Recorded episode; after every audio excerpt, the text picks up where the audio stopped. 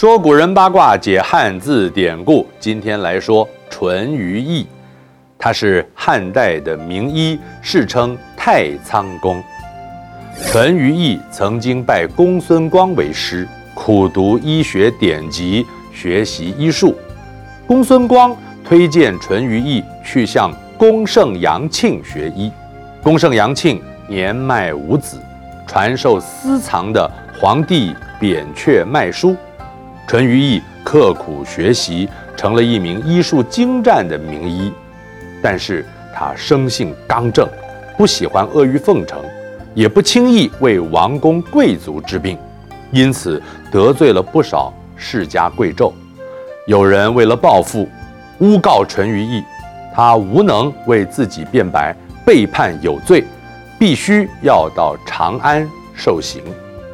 缇萦。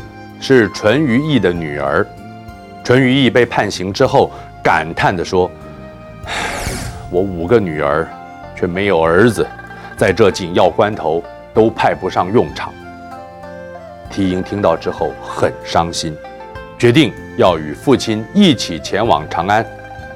到了长安，缇萦上书给汉文帝：“我的父亲一向清廉正直，但如今却被判有罪。”将被处刑，人死不能复生，处以肉刑之人被砍去的肢体皮肉也不能恢复原状。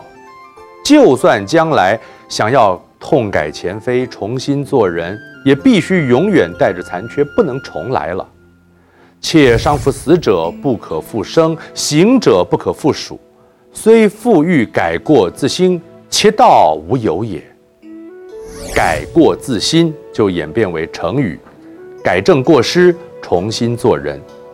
上书末尾，缇萦又说：“我愿意代父赎罪，做一名官婢，让父亲可以有重新来过的机会。”汉文帝被缇萦的孝心感动，因此赦免了淳于意的罪。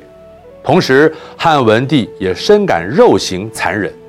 当年就废除了肉刑，肉刑就是残害犯人的身体，损坏身体机能，以达到惩罚目的的刑罚，比如说情面、割去鼻子、砍去双脚等等。这段故事在民间广为流传，于是大家就以缇萦救父来表示舍身护父母的孝心。此后，淳于意多次得到汉文帝召见询问，他向皇上详细陈述了自己学医的经历，以及自己如何替人治病。他把自己遇到的病人病状做了整理，成为史上第一个记录诊疾的人，也就是现在所说的病例，写下患者的籍贯、姓名、病症、病因和自己的诊断，成了后世诊疾的体例典范。诊疾记载，淳于意到齐国参与宴会，见到王后的弟弟宋建，面色异常，就对他说：“嗯，你四五天以前开始腰痛得不能动，就连小便也困难，这是肾痹，要趁着病没有侵入五脏，赶紧治疗哦。”宋建回答：“没错。”我确实是腰痛，四五天前下雨，有人来家中举起库房墙下的方形石块，我看了我也想仿效，可是举不起来，我就放下了。等到黄昏，腰背就开始剧痛，连小便也不能了，到现在都没好。淳于意就为他开了汤药服用，过了十八天，宋建就痊愈了。啊，这个不用吃药，打空怕空孔就好啦。好啊，打。不要看医生，不要吃药，看好得了，好不了。除了用药，淳于意也擅长针灸。淄川王生病的时候，请淳于意去看诊。淳于意断定是由于淄川王洗完头发没有擦干了就睡觉，受了风，才会引起病症，包括头痛、四肢痛、身体发热、烦闷等等。淳于意以冰水敷额降温，并针灸了三处穴道。淄川王的病马上就好了。《史记》记载了淳于意的二十五个病例，痊愈的有十五个，不治的有十个。病人中有贵族，也有平民百姓。病症则类型不一，涉及消化、呼吸、心血管、传染病、外科、妇产科等不同的科别。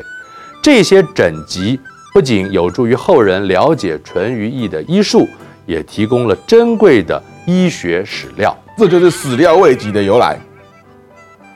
怪不得现在会有未及百科。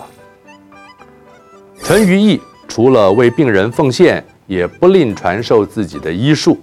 当时医生为了维护个人利益，从不公开授徒，都是秘密传授。淳于意为了不让自己的医术失传，公开招收徒弟。门下出了众多医术高明的医生，也为医学的传播做出了很大的贡献。我是冯一刚，说人解字，下次见。